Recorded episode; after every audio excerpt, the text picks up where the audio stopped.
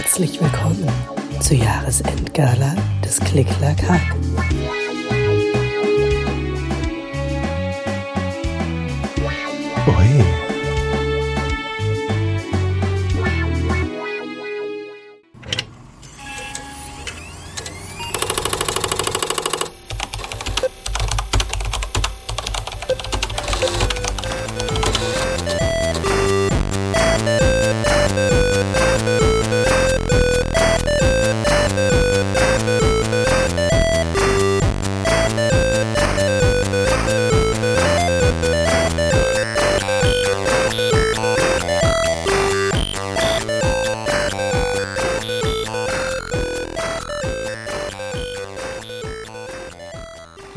Das war mal ein, sagen wir, etwas anderes Intro. Gesprochen zum einen von der lieben kranken Schwägerin, die daheim liegt mit einer Kehlkopfentzündung. Aber ich habe das okay bekommen von Darth Vader und durfte es verwenden. Gute Besserung von hier. Und das andere, was ihr da zu hören bekommen habt, war der liebe Christian, der sehr angetan war von der Keychron, die es beim Keyboard Jeopardy zu gewinnen gab. Wie ihr es am Datum erkennt, seid ihr mitten in der CCH Jahresendgala, also quasi nach den letzten drei Jeopardy-Episoden mal wieder eine halbwegs reguläre Episode. Halbwegs regulär deswegen, weil ich heute zum einen einen Rückblick auf ein wunderbares 2022 mit euch feiern will, aber natürlich auch einen kleinen Ausblick geben will, was euch hier in Zukunft erwarten kann und könnte. Aber ich habe auch noch ein kleines Thema mitgebracht, das, wie ich finde, gut in eine Jahresendgala reinpasst. Also schnappt euch was Leckeres zu trinken und genießt den wunderbaren Silvestermorgen, Mittag oder Abend, je nachdem, wann ihr das hier hört. Zuallererst, vor allem anderen, will ich euch Danke sagen, denn ohne euch wäre das Ganze nur halb so spaßig. Ich habe durch den CCH mittlerweile viele coole Menschen kennenlernen dürfen, mit denen es sehr viel Spaß macht zu kommunizieren, auch außerhalb des ganzen Keyboard-Themas. Aber natürlich auch an alle anonymen HörerInnen ein riesen Dankeschön, die hier nur still zuhören und das Ganze hoffentlich für gut befinden. Wenn euch irgendwas nicht gefallen sollte, dann sagt es mir. Ich bin da offen für Kritik. Also vielen, vielen, vielen Dank an euch alle da draußen. 2022 hat so einiges mit sich gebracht, was den CCH auch für mich deutlich interessanter gemacht hat. Ganz vorne natürlich die neuen Community-Episoden, in denen ihr zu Wort kommen könnt und über Keyboards reden könnt. Hier natürlich nochmal Danke an Frank, Christian und Hannes, die die ersten drei Community-Episoden bestritten haben und mir ihre Sicht auf das Hobby erzählt haben. Aber es gab auch noch andere Highlights dieses Jahr. Bevor ich aber zu denen komme, gibt's, ist ja hier schließlich eine Silvestergala, Musik. Wie immer, äh, CC0 bzw. Creative Commons, also gemeinfreie Musik. Und den Anfang macht dir Mr. Supercomputer von Holisner. Bis gleich. Thank you.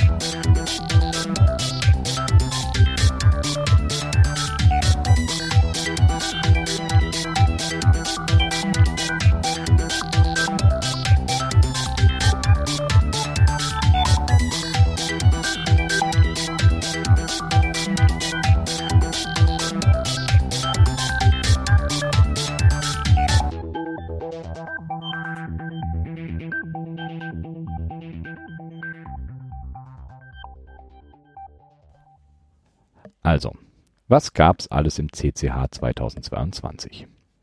Das Jahr begann mit der Episode 26 und dem Dvorak Layout, einer wirklichen Alternative für Nerds und Nerdettes, die ergonomischer tippen wollen.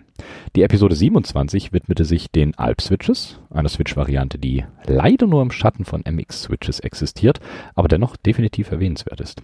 Solltet ihr unbedingt mal ausprobieren. In der 28 ging es wieder um Layouts, diesmal allerdings um Neo bzw. Neo 2 das laut eigenen Aussagen sogar noch ergonomischer als Dvorak sein soll. Das ist im Übrigen auch das Layout, mit dem ich das Skript für die Episode hier geschrieben habe. Ist ganz cool, aber braucht natürlich ein kleines bisschen Übung. Die 29. Episode hatte niemand geringeren als die klassische IBM Model M als Thema. Ich denke, dazu brauche ich gar nicht viel mehr zu sagen. In der 30 ging es um die Oldschool Hall Effect Switches, die schon etwas in Vergessenheit geraten sind, aber einen wohlverdienten Platz in der Keyboard-Geschichte eingemeißelt haben. Die 31 ging dann weiter mit der deutschen Firma Nixdorf, deren Geschichte und natürlich auch den Jerry MX Nixies. Die durften da auch nicht fehlen. Die 32 war den Klassikern der Buckling Spring Switches gewidmet, neben den Hall Effect Switches ebenfalls Switches, die viel dazu beigetragen haben, dass Keyboards heute so designt sind, wie sie es sind. In der 33 gab es dann etwas, das wohl normalerweise eher eine der ersteren Episoden hätten werden müssen. Die gesamte Keyboard-History von Anfang bis heute. Man lernt ja nie aus. Und da auch den Newbies im Hobby der Einstieg leicht fallen soll, gab es in der Episode 34 jede Menge Tools und Projekte, die noch mehr Spaß am Hobby bringen sollen. Die altehrwürdigen Commodore Keyboards wurden in der Episode 36 behandelt, bevor es in der 37 dann um Kinesis ging, eine Reihe von Keyboards, die eine riesige Fanbase haben eine größere Fanbase hat das Thema in der Episode 38, und zwar die Firma Cherry. Die Grundlage für die modernen Keyboards, wie wir sie heute eigentlich kennen. In der 39 ging es dann wieder in die Nische, und zwar zu den Topper-Switches. Manche sagen, ist nur Rubber Dome, andere sagen, sie schlagen standardmechanische Switches um Längen. Müsst ihr selber entscheiden. In der Episode 40 wird einem meiner liebsten Keyboards gehuldigt, und zwar der Korn bzw. der CRKBD. Und Fußdan hat mir sogar ein paar Fragen zur Korn beantwortet. Das war so ein kleines bisschen ein kleiner Fan-Moment. Dann war da die Episode 41 mit dem allerersten Gast im CCH. Und das war der gute Frank vom Teleprost Podcast. Mit ihm habe ich über Keyboards und seine Präferenzen gesprochen. Die Episode 42 war dann mal wieder was für die Neulinge. Hier ging es um den Bildprozess eines Keyboards. Die 43 war dann wieder ein klein wenig ausgefallener mit den Space Invader Switches und in der 44 bin ich in die DDR zurück und habe mir mal die Robotron Keyboards angeschaut. In der Folge 45 gab es dann auch schon den nächsten Gast und zwar den Christian vom Focus on Linux Podcast, euch vielleicht besser bekannt als MrISO.de. Darüber haben wir auch gequatscht und natürlich auch noch über viele, viele andere Dinge. Kein Keyboard wurde im CCH mehr erwähnt als die Data Hand und genau um die ging es in der Episode 46.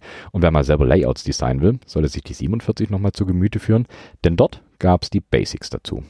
In der 48 gab es mal wieder einen Klassiker, und zwar die Cherokee 80 9009, ein wahrlich hübsches Brett. Episode 49 habe ich zusammen mit Hannes, der anderen Hälfte des Teleprost-Podcasts, bestritten. Hannes hat mit mir zusammen das ganze Keyboard-Thema mal aus der Gamersicht aufgerollt. Fand ich auch sehr spannend, da ich selber im Gaming überhaupt nicht drin bin. Dann kam die 50. Ein kleiner Meilenstein. 50 Episoden CCH Podcast. Macht ein kleines bisschen stolz. Und weil hier ja nichts einfach nur passiert, gab's ab Episode 50 das allererste CCH Keyboard Jeopardy. 50 und 51 waren die beiden Vorrunden und die Episode 52 das Finale. Und das Finale konnte sogar live mitverfolgt werden. Und das haben auch 14 verrückte Menschen von euch gemacht, auch wenn der Counter zum Stream selber nur zwei angezeigt hat. Aber im Nachhinein habe ich es nochmal gecheckt und da stand in der Tat 14 Leute. Hat mich doch sehr überrascht. Es gab also einen bunten Mix aus Layouts, Basics, Switches und Vintage Boards und für jeden oder jede von euch sollte was dabei gewesen sein. Das wirklich Coole daran ist, dass trotz über 50 Episoden dieses Thema immer noch nicht ausgereizt ist. Der Sendeplan für dieses Jahr steht, das heißt ein Jahr CCH ist euch mal wieder gesichert. Aber es gab nicht nur 14-tägige Episoden des CCH, es gab auch noch andere feine Sachen. So ist der CCH beispielsweise dieses Jahr in die Liste an Wissenschaftspodcasts aufgenommen worden. Habe ich ja schon immer gesagt. Das hier ist nicht nur Spaß, sondern ernste Forschung. Aber auch in die äh, kuratierte Liste der Tech-Podcasts vom Engineering Podcast, den ich auch sehr empfehlen kann, ist der CCH gewandert. Weil Keyboards so schön sind und ich schon immer ein Fable für Magazine habe, habe ich mir auch gedacht, warum nicht beides verbinden. So entstand das Damn Fine Keyboards im Jahr 2022. Ein kleines, unregelmäßig erscheinendes Magazin, das rein aus Bildern von Keyboards besteht. Es ist immer wieder spannend zu sehen, wo Projekte überall hin ausstrahlen. Das DFK beispielsweise wird sogar in Texas gelesen. Abgefahren. Es wird auch bald wieder eine neue Ausgabe geben, aber das braucht einfach immer ein kleines bisschen Zeit und ich will mich da auf gar keinen Fall auf irgendwas festlegen. Vielleicht sollte ich mir allerdings irgendwie feste Release-Dates setzen, weil dann können doch schon mal drei oder vier Monate dazwischen sein. Mal schauen. Ein klein wenig rumgetingelt in anderen Podcasts bin ich auch. So zum Beispiel im Ready for Review von Sandra und Daniel, im Duum Virat von Gordon und Farid, da zusammen mit Connor und Jakob von Keep Supply, in den Sentonic Radioschleifen mit Holm und Svenbord und natürlich im Telebrust Podcast zum besten Film aller Zeiten, nämlich Hackers und das zusammen mit dem Frank, Hannes und dem Christian. Danke euch allen, dass ich natürlich bei euch zu Gast sein durfte. Dieses Jahr ging auch der CCH Discord Server an den Start, ein illustre Treffpunkt für Keyboard-Fetischistinnen. Aber auch der CCH Mastodon Account wurde reaktiviert und ist nun quasi Hauptkommunikationsmittel. Hier kommt jetzt ein kleiner Dämpfer in der guten Laune. Oder auch nicht. Der Twitter-Account wird 2023 nicht weiter bespielt. Das heißt, ihr müsst jetzt alle entweder auf Discord oder noch cooler auf Mastodon kommen. Es macht eh mehr Spaß als Twitter. Also auf Twitter bekommt ihr zukünftig leider keine News mehr, aber die bekommt ihr nach wie vor entweder auf Mastodon, auf der Webseite klicklackhack.de, alles mit C natürlich, oder wie gesagt im Discord. Als wunderbaren Jahresabschluss durfte ich noch im Adventskalender von kbdeep.news einen kleinen Artikel beisteuern. Der hieß The Three Angles of Ergonomics und beschäftigt sich mit den drei Basiswinkeln, die beachtet werden sollten, wenn ihr Ergo-Boards designen wollt. Und der CCH ist Platz 1 in den Feed-Charts im Bereich Technik. Und das vor dem heiligen Chaos Radio. Und ich habe heute nochmal geschaut und selbst media.ccc.de ist auf Platz 2. Naja, also würde ich mal frecherweise behaupten, alles richtig gemacht. Nein, Quatsch. Liebes Chaos Radio, sollte jemand von euch das Ganze hier hören, ihr seid natürlich super. Ich höre euch nach wie vor sehr, sehr, sehr gerne und natürlich auch Media CCC. An euch werde ich eh nie rankommen. Aber Stillstand ist ja eh langweilig, also geht es 2023 natürlich weiter und bringt noch das ein oder andere Neue mit sich.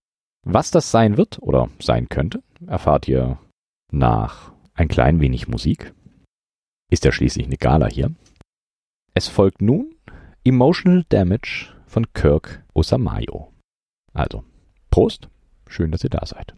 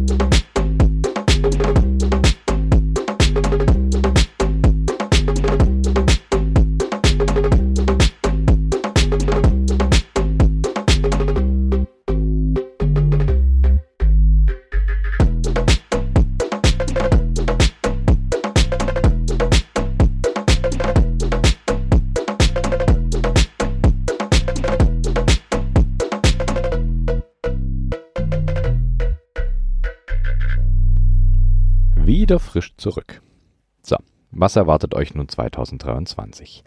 Das Wichtigste zuerst. Die erste reguläre Episode 2023 bekommt ihr am 9.1. und es wird direkt eine Community-Episode. Wer der Gast sein wird, verrate ich hier natürlich noch nicht, aber ihr dürft sehr, sehr gespannt sein. Dann ist am 21.01. die Mechanicon in Frankfurt. Und in konspirativen Kanälen wird gemunkelt, dass sich CCH Ultras aus diversen Teilen Deutschlands dort zusammenfinden. Und selbst der Kultführer könnte sich dort zeigen. Ich glaube, früher hieß sowas mal Hörerinnen-Treffen. Ich lasse mir da noch einen abgefahreneren Namen dazu einfallen. Dazu dann aber mehr in der Episode am 9.1. Ihr könnt euch eventuell den 21.1. schon mal im Kalender dick anstreichen. Ein weiterer Plan, den ich für 2023 habe, baut auf dem Beta-Test der Live-Übertragung des CCH Keyboard Jeopardy Finales auf. Aber dazu werde ich hier auch mal noch nichts erzählen. Da braucht es noch ein kleines bisschen Planung, aber ihr werdet natürlich rechtzeitig davon erfahren. Das kann ich euch versprechen.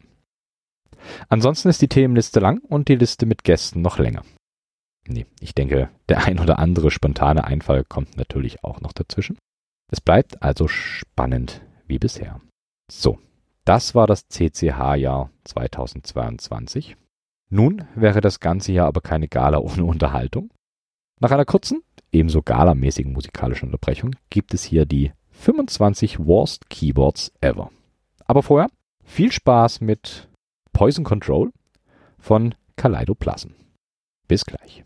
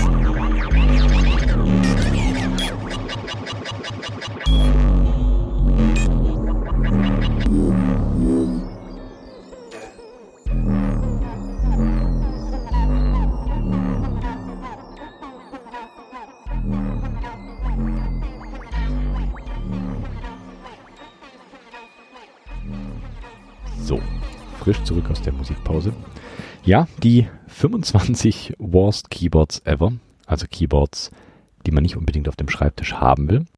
Sie laufen einem immer wieder über den Weg, aber ich rede jetzt hier nur ein einziges Mal drüber und dann lassen wir das Ganze zugedeckt. Den wunderbaren Anfang macht das VTech V-Smile Keyboard, mit dem angeblich Kinder tippen lernen sollen. Ich würde sagen, es macht rein äußerlich einer ThinkPad-Tastatur starke Konkurrenz. Es kommt in einem wunderschönen orangefarbenen, wolkenähnlichem Plastikcase. Das Layout der Tastatur ist ein astreines 60% Layout. Es hat über den Keys vier, nennen wir sie Mediatasten, in Rot, Gelb, Blau und Grün. Alle wunderschön rund. Die Keycaps sind in weiß mit schwarzen Zeichen drauf. Die Modifier haben lustige kleine Icons. Das Escape hat eine Tür, aus der ein wunderbar kleines oranges Viereck winkt. Der Tab hat die Beschriftung Tipptrainer. Caps Lock hat natürlich das Wort Feststelltaste darauf mit einem wunderbar kleinen orangefarbenen Schloss. Das linke Steuerung ist ein orangenes Viereck mit einem Smiley-Gesicht und einer 1 drauf. Statt dem Windows-Key gibt es ein Hilfe-Key und das linke Steuerung ist beschriftet mit Symbol. Und selbst die Leertaste hat äh, die Beschriftung Leerzeichen, was ich auch sehr cool finde. Keine Frage. Auf der rechten Seite, das nächste Steuerung hat eine große 2 und wieder dieses furchtbar grinsende orangene Viereck. Die Cursor-Tasten haben kleine Pfeilsymbole. Auf Enter steht Eingabe und statt dem Backslash gibt's das Löschen. Eine kleine Besonderheit, ähm, die Umlaute Ä, Ö und Ü sind übereinander angeordnet und es gibt keine Punkttaste, denn die ist durch das Ä ersetzt. An der Unterseite gibt es noch einen Trackball mit zwei Tasten links und rechts. Auf beiden steht OK mit einem Häkchen. Ich habe keine Ahnung, wofür die sind. Das Ding hat einen PS2-Anschluss und sollte wahrscheinlich in jeder Sammlung fehlen. Das war Platz 25. Den Platz 24 belegt die Kassentastatur PreKeyTech MCI84. Das ist wahrscheinlich eine dieser furchtbaren Point-of-Sale-Tastaturen. Alles komplett ortholinear, hat größtenteils ein QWERTY-Layout, das allerdings in komplett chaotischer Anordnung. Im oberen Bereich der Tastatur ist besagtes QWERTY-Layout, allerdings kommt die Space-Taste zwischen V und B mit einem 2-Unit Keycap. Auf der rechten Seite hat es ein großes 2x2 Unit Enter, dass man das auch ja nicht verfehlen kann. Unter dem Hauptcluster kommt ein Ziffernblock in der Mitte und auf der rechten Seite des Ziffernblocks hat es jede Menge 2 Unit Keycaps mit diversen Funktionen, sowie Cache, Enter oder ähnliches. Und der Cursor-Block ist auf der linken Seite des äh, Num-Blocks angeordnet in zwei Reihen von links angefangen, Pfeil nach oben, Pfeil nach rechts und darunter sind Pfeil nach unten und Pfeil nach links. Ich denke, außerhalb von Kassen wird damit keiner tippen wollen. Das Ding kostet stolze 199 Euro. Wenn ihr euch das besorgen wollt, dann macht das auf eigene Gefahr, denn empfehlen kann ich das, glaube ich, nicht. Naja, den Platz 23 macht die Tastatur mit dem wunderbaren Namen Edelstahl-Tastatur. Ich denke, hauptsächlich für den Einsatz in Krankenhäusern gedacht. Es ist ein monströser Block aus Edelstahl. Was für Switches darunter sind, ich habe keine Ahnung. Es sieht aus wie ein reguläres QWERTY-Layout, allerdings mit einem 2-Unit hohen Enter. Die Tasten haben ordentlich Spielraum zwischen sich. Es gibt alles. Die F-Tasten sind über den Zahlen angeordnet, F1 bis F12. Es gibt den normalen Main Cluster, es gibt auch den Tabulator, Caps Lock, Escape und solche Geschichten. Alles in One-Unit-Caps. Und zwischen Tabulator zum Beispiel und der ersten Reihe des Hauptblocks ist jede Menge Platz. Sieht aus wie eine Ein-Unit-Cap, die dazwischen Platz hat.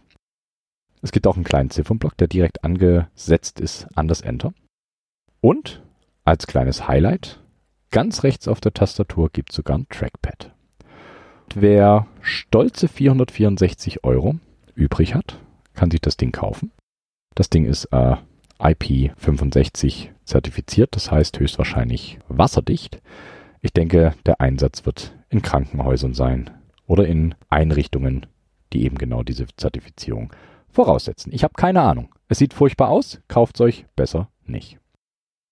Der Platz 22 ist wieder deutlich erschwinglicher für 17,99 Euro. Das ist das Pocoyo USB Keyboard.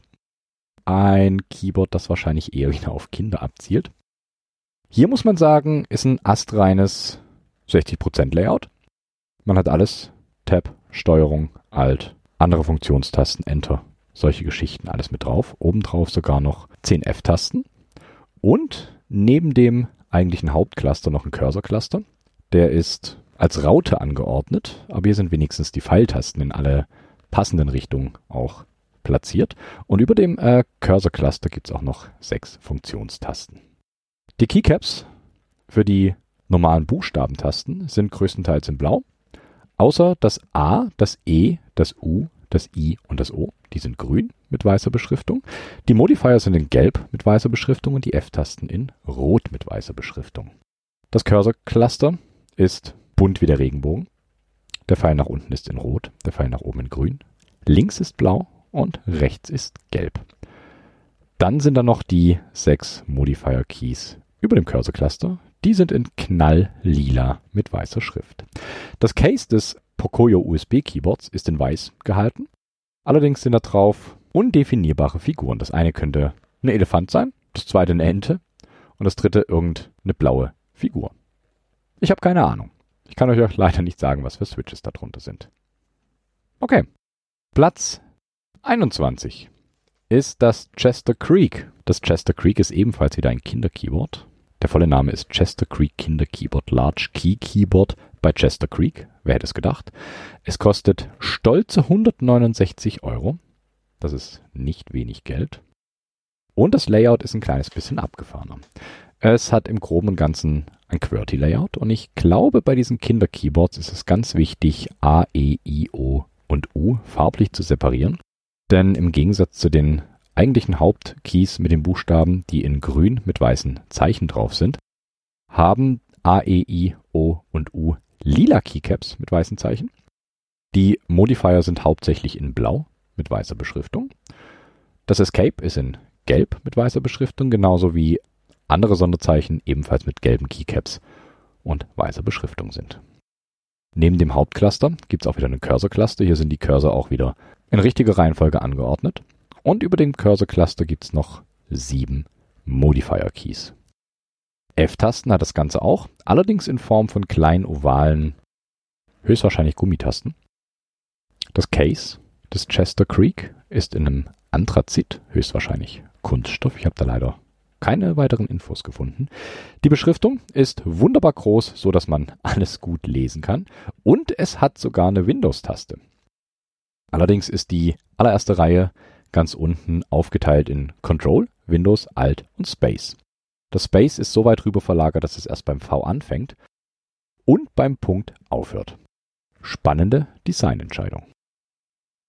Den Platz 20, jetzt wird es ein kleines bisschen ernster, diesmal kein Kinderkeyboard, belegt das IBM PC Junior von 1984. An sich ist das Case des IBM PC Junior ziemlich cool, hat dieses Office Beige, ist leicht angewinkelt, hat da, wo die Keys sitzen, sowas wie eine hellgraue Plate und darauf passiert das Unglück. Die Tasten sind komplett blank in weiß mit einem relativ hohen Abstand zwischen den Tasten. Die einzelnen Beschriftungen sind auf die Plate draufgedruckt. Es handelt sich bei den Tasten um Vollplastik-Keys, die allerdings laut Erfahrungsberichten mehr schlecht als recht funktionieren. Das Keyboard selber ist in einem kompletten QWERTY-Layout möglich, allerdings mit einem riesen Enter, mit dem typischen IBM-Enter. Und eigentlich hat die Tastatur so ziemlich alles, was man von den damaligen IBM-Keyboards so gewohnt war. Das heißt, das Escape ganz oben links, Tabulator darunter und das Control direkt unter dem Tab. Ziemlich, ziemlich cool. Danach kommt ein kleines bisschen eingerückt das Shift, warum auch immer. In der untersten Reihe gibt es ganz links nur ein Alt-Key. Dann kommt das Space und da daneben kommt einmal Caps Lock, Steuerung und dann noch ein Alt. Neben dem Hauptblock gibt es noch sowas wie einen Cursor-Block, der so weit auseinandergezogen ist, dass da höchstwahrscheinlich nichts wirklich Konstruktives drauf passieren konnte. Ganz oben rechts neben dem Backspace gibt es noch einen FN-Key. Das sind so die einzigen Besonderheiten des Keyboards. Ähm, Erfahrungsberichten gemäß war das ein Wireless Keyboard, was mit Batterien betrieben wurde. Sobald man allerdings diese Wireless-Funktion getestet hat, wurde man aufs Herbste enttäuscht. Das IBM PC Junior von 1984 wurde parallel vorgestellt zur 101 Key Model M und ich denke, viele sind damals eher auf die Model M gestiegen, anstatt auf dieses furchtbare Machwerk an Keyboard. Kommen wir zu Platz 19. Den belegt die Tastatur des Atari 400 von 1979. Die Tastatur des Atari 400 ist eine Membrane-Tastatur, also keine Membrane-Switches, sondern wirklich eine reine Membran, auf der getippt wird. Diese furchtbaren Plastikscheiben, will ich es mal nennen, auf denen so leicht erhöhte Tasten ausgeprägt waren. Die besitzen astreines QWERTY-Layout mit allem drum und dran, mit Komma, Punkt, Slash, dem Escape und auch wieder dem gewohnten Control unter dem Tab und dem Shift unter dem Control. In der untersten Reihe gibt es bloß eine große Spacebar. Das ganze Keyboard ist in einem zeitgemäßen Braun gehalten. Die Hauptkeys für die Buchstaben sind in einem dunkleren Braun und die Shifted-Funktionen sind in einem helleren Braun gehalten. Die Schriftzeichen sind alle in weiß auf der Tastatur. Was bei dieser Tastatur größtenteils bemängelt wurde, neben dieser Membranbauweise möchte ich es nennen, ist der Break Key, der direkt über dem Return sitzt. Und der Break Key bewirkt beim Atari schlicht und ergreifend den Abbruch. Also den Key, den man eigentlich am wenigsten benötigt auf dem Atari. Weiter geht's mit Platz 18 einer ähnlich in Anführungszeichen guten Tastatur, und zwar die des Timex Sinclair 1000 von 1982. Im Groben und Ganzen gar keine hässliche Tastatur, ist ein QWERTY-Layout, besteht eigentlich nur aus den Buchstaben, den Ziffern 1 bis 0, wie man das gewohnt ist, einem Enter, einem Space und einem Shift-Key. Interessantes Layout, wenn sie nicht so unfassbar furchtbar angeordnet werden. Die oberste Reihe bestreiten die Ziffern, ganz klar. Danach kommt die QWERTY-Reihe, ASD folgt dann und zu guter Letzt ZXC und so weiter. Das Space ist keine separate lange Taste unter den Buchstaben, sondern folgt in der Reihe mit ZXC, VBNM. Dann kommt der Punkt und dann eine kleine Space-Taste. Den Anfang der Reihe macht das Shift. Und in der zweiten Reihe, also ASDF, kommt ganz rechts das Enter. Mehr hat die Tastatur nicht zu bieten. Außer natürlich dieses wunderbare Feature, dass die Tasten wieder eine reine Membran sind, aber diesmal nicht erhaben, sondern komplett flach. Das heißt, man hat keinerlei haptische Orientierungspunkte, wo man sich auf der Tastatur befindet, beziehungsweise was man gerade getippt hat. Frustrationslevel 1000 würde ich sagen. Also geht's weiter mit Platz 17. Wieder mal eine Sinclair-Tastatur, und zwar die Timex Sinclair 2068 von 1983. Die sollte laut Sinclair die Verbesserung der Timex Sinclair 1000 von 82 sein. Allerdings, nun ja, sie hat zwar das gleiche Layout, was an sich gar nicht so verkehrt ist. Probiert das Ganze allerdings mit erhabenen Tasten, was auch nicht so verkehrt ist. Der Nachteil daran ist, dass teilweise pro Taste mehr als sechs Funktionen vergeben wurden. Und das Ganze wirklich zum konstruktiven Tippen zu verwenden, war nahezu unmöglich. Denn man musste genau hinschauen, was man drückt, weil man sonst schlicht und ergreifend die falschen Funktionen auslöst. An sich ist das Keyboard relativ hübsch. Es ist in einem typischen Office grau mit genauso grauen Tasten, schwarzen Buchstaben und unter den einzelnen Buchstaben noch äh, die jeweiligen Funktionen, die es gibt und die in kleinen schwarzen Balken gehalten. An sich als Keycap-Set würde ich mir das Ganze sogar gut vorstellen können, aber ich kann mir genauso vorstellen, dass es exakt auf dieser Tastatur so nicht funktioniert hat. Nun gut, kommen wir zum Platz 16.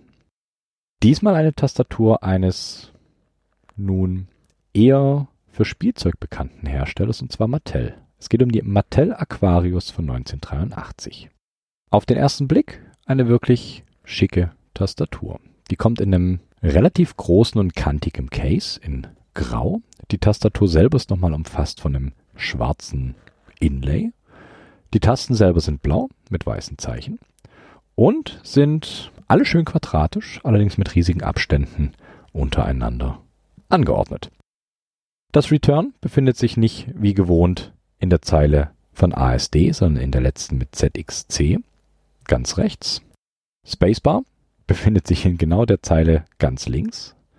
Es gibt dann darüber noch ein Shift, darüber ein Control und darüber kein Escape, sondern ein Reset. Soweit gar nicht so übel. Allerdings sind die Tasten komplett aus Gummi, was natürlich ein wunderbares Tippgefühl verursacht. Und das zweite große Manko ist der Reset Key. Denn wenn man zur damaligen Zeit viel programmiert hat am Rechner und aus Versehen auf den Reset Key gekommen ist, war womöglich stundenlange Arbeit einfach weg. Die viel zu kleine Space-Taste oder das viel zu kleine Return lasse ich mal außen vor. Aber im Großen und Ganzen ziemlicher Schrott. Platz 15 der furchtbarsten Keyboards überhaupt, die kennt ihr vielleicht, zumindest die Art der Tastatur. Es geht hier um die Celeron Epic Projection Keyboard.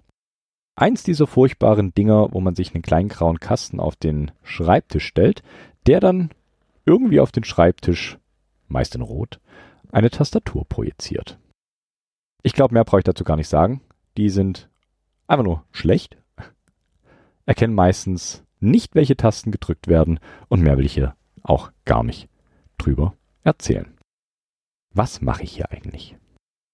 Aber auch Platz 14 könnte euch eventuell bekannt vorkommen. Es gibt Tastaturen, die sich Rubber Roll Pad Keyboards nennen. Ich glaube, in Stirb langsam Teil 4 hatte der Überhacker so eine kleine Tastatur zusammengerollt am Gürtel. Ja, zusammengerollt. Dieses Ding besteht komplett aus Gummi und lässt sich frei bewegen. Ich denke, Rubber Dome ist hier sogar noch ein Kompliment. Ist meist aufgebaut als komplette Full Size, hat auf der rechten Seite einen kleinen Kasten, in dem wahrscheinlich die ganze Magie passiert. Stellt euch also jede Rubber Dome vor, die ihr in den Fingern hattet und diese Rollpad Keyboards sind noch tausendmal schlimmer. Sie fühlen sich miserabel an und haben eigentlich nichts Positives. Zum Glück konnte sich sowas nicht wirklich etablieren. Okay, weiter geht's mit dem Platz Nummer 13. Und den belegt das Big Keys LX. Das ist ein graues Keyboard mit komplett gelben Tasten und schwarzen Beschriftungen. Die Buchstaben sind relativ groß gedruckt. Dementsprechend denke ich, dass es für Menschen mit Seheinschränkung gedacht ist. Wenn wir das mal außen vor lassen, ist das Layout ziemlicher Müll. Das komplette Keyboard ist ortholinear, hat auf der linken Seite keinerlei Modifier, das heißt unter dem A kommt direkt das Tab und unter dem Tab das Shift. Rechts neben dem Shift das Alt, alles One-Unit-Keycaps. Dann gibt es eine 6-Unit Spacebar. Rechts daneben gibt es die eckigen Klammern, auf und zu, übereinander, genauso mit Punkt und Komma beschriftet. Und daneben ist ein 2x2-Unit Enter Key. Ja, ich glaube, mehr brauche ich dazu nicht sagen. Es gibt rechts davon noch einen in Rautenform angeordneten Cursor-Cluster und darüber nochmal Sonderzeichen. Wer dieses Keyboard effizient benutzen kann, verdient einen Preis. Ich denke aber, das wird niemand sein. Es sei noch erwähnt, dass über dem Main-Cluster auch die Zahlen 1 bis 0 vorhanden sind. Aber mehr möchte ich darüber nicht sagen. Ich glaube, das Ganze verursacht ziemlich schnell Schmerzen in den Handgelenken. Nach der 13 kommt die 12. Auf Platz 12 gibt es ein Keyboard von Thermal Take. Die machen heutzutage relativ schlichte Gaming-Keyboards. Selbstverständlich Full Sizes, meistens mit einem ausladenden Case. Aber das Modell, ich kann leider nicht genau sagen, welches das ist, aber es sieht furchtbar aus. Ich denke, das wird eins der ersten Gehversuche von Thermal Take gewesen sein. Es hat ein silberfarbenes Case, schwarze Tasten, mit weißen Beschriftungen. Die Tasten an sich sind relativ unscheinbar und könnten mit einer normalen Full Size verwechselt werden.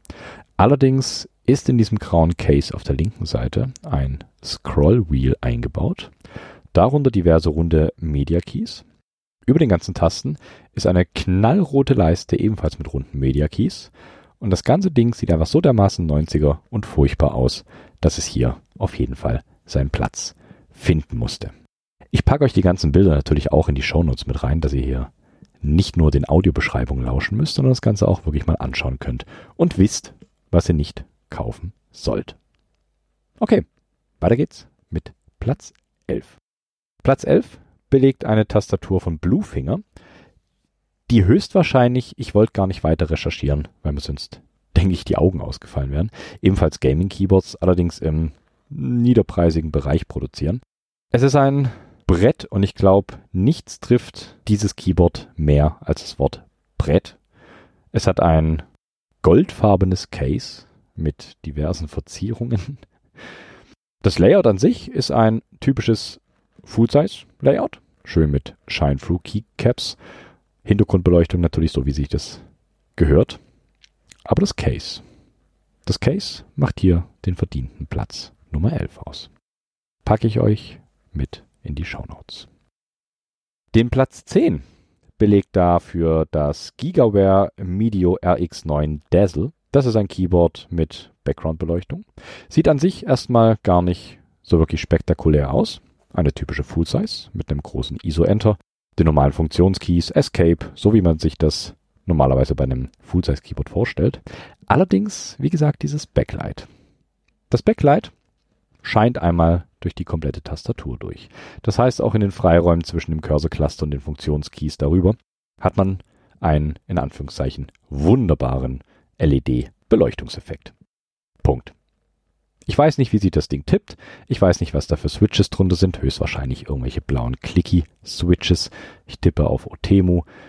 Die Keycaps sehen nicht sonderlich haltbar oder widerstandsfähig aus. Und dieses Ding leuchtet einfach in sämtlichen Farben des Regenbogens. Und das nicht nur unter den Tasten. Gut.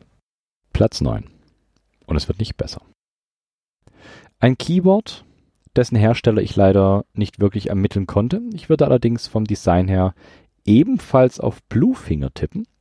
Ist ein Full-Size Keyboard mit der normalen Tastenanordnung eines QWERTY-Layouts. Allerdings ähnlich wie beim goldenen Bluefinger Keyboard. Ein ausladendes Plastikcase. Diesmal gibt's über den F-Tasten noch jeweils fünf verschiedene Media Keys. Und dieses Machwerk an Keyboard hat ein schwarzes Case und überall sind wunderschöne lila Blitze aufgedruckt. Wer will das nicht gern auf dem Schreibtisch haben? Ich zum Beispiel. Schlimm. Okay, gehen wir zu Nummer 8. Es wird, glaube ich, nicht besser. Nummer 8 belegt das SBG 1000U Gold Keyboard.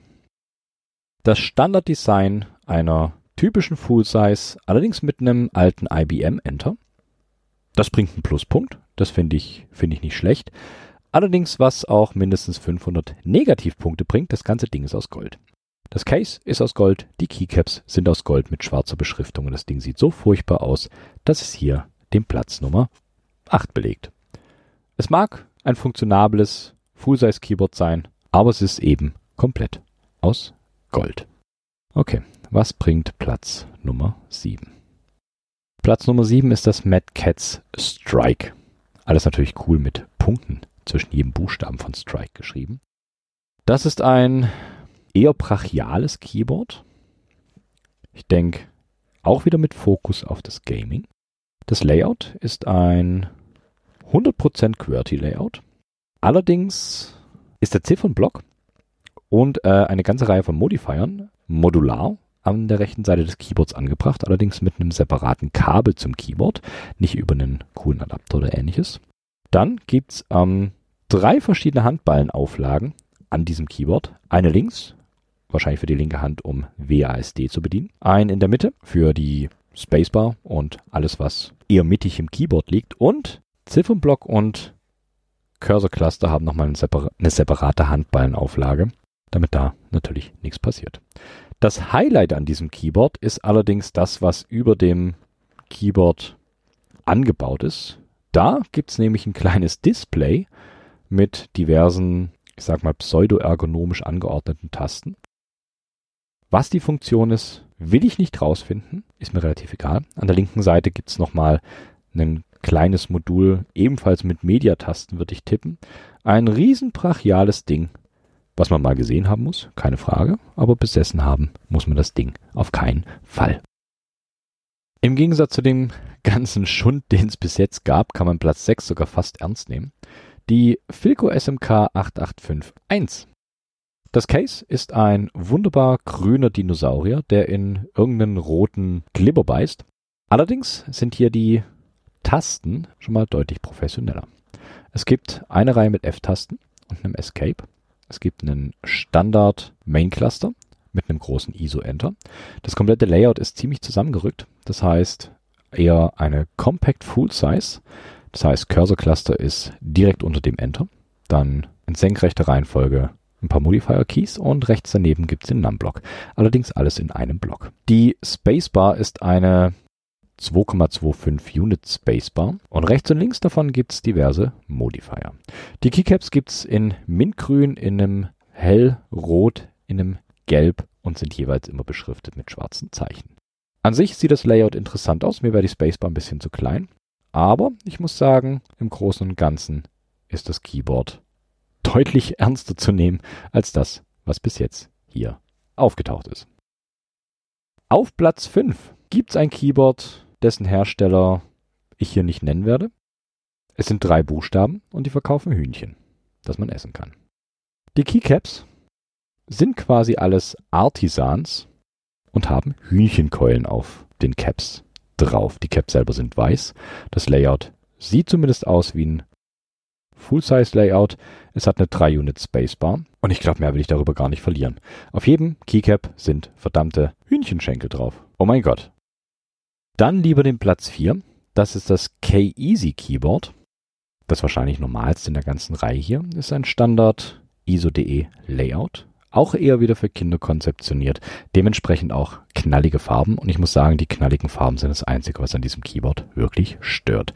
Das Layout ist völlig typisch, aber die Farben. Das Case in einem extremen Blau. Oben links steht K Easy. Wahrscheinlich steht das K für Keyboard.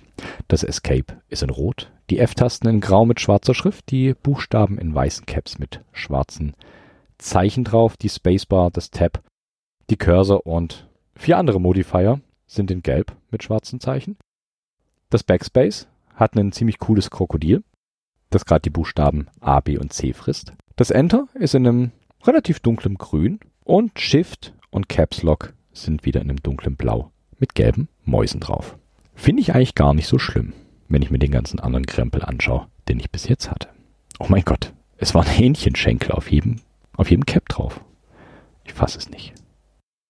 Okay, kommen wir langsam zum Ende. Und zwar zu den Top 3 der furchtbarsten Keyboards überhaupt. Platz 3 belegt das Emoji Works Keyboard. Und ich weiß nicht, was ich dazu sagen soll.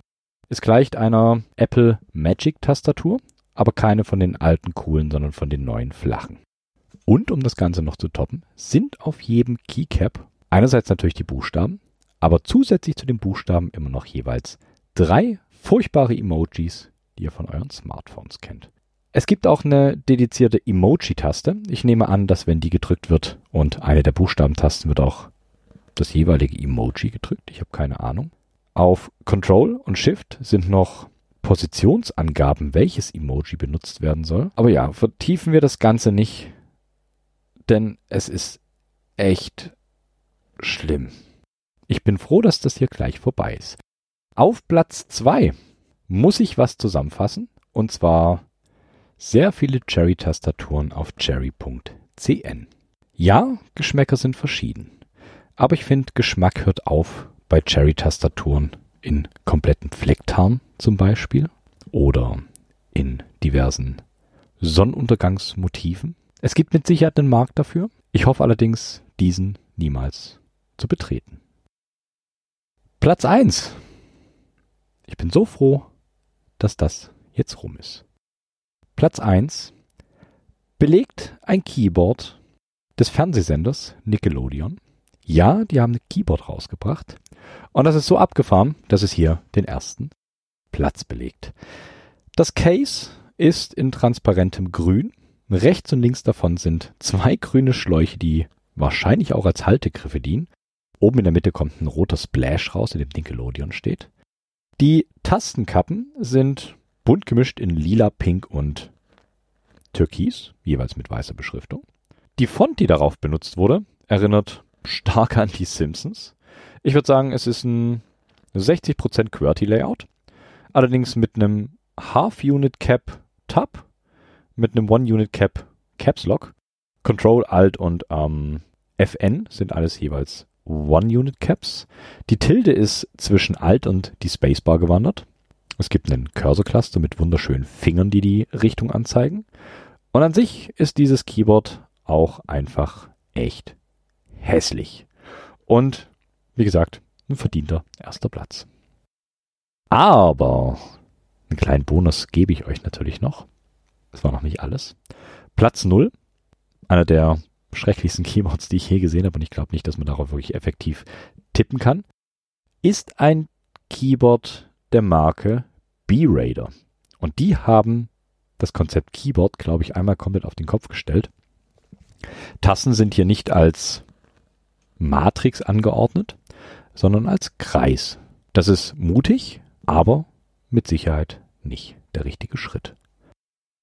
Das Bild packe ich euch mit in die Show Notes. Und ich bin froh, dass das Ganze jetzt hier rum ist. Auch wenn es ein bisschen Spaß gemacht hat. Ich hoffe euch auch.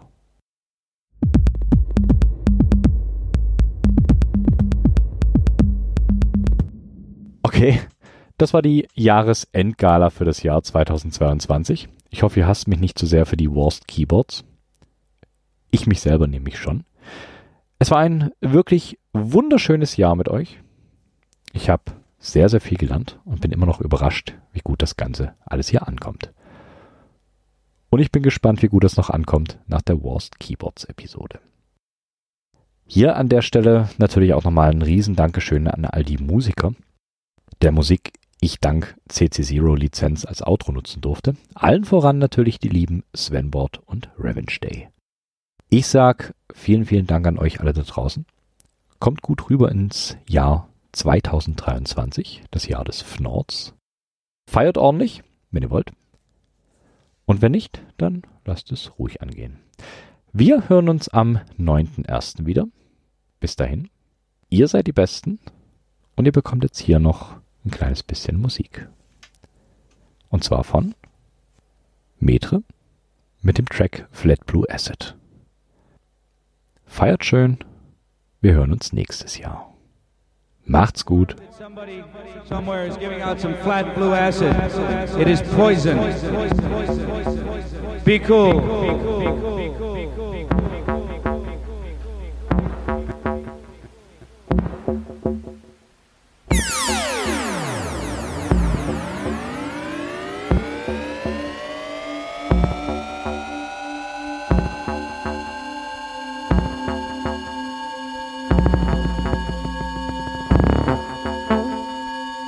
Informed that somebody somewhere is giving out some flat blue acid. It is poison. Be cool.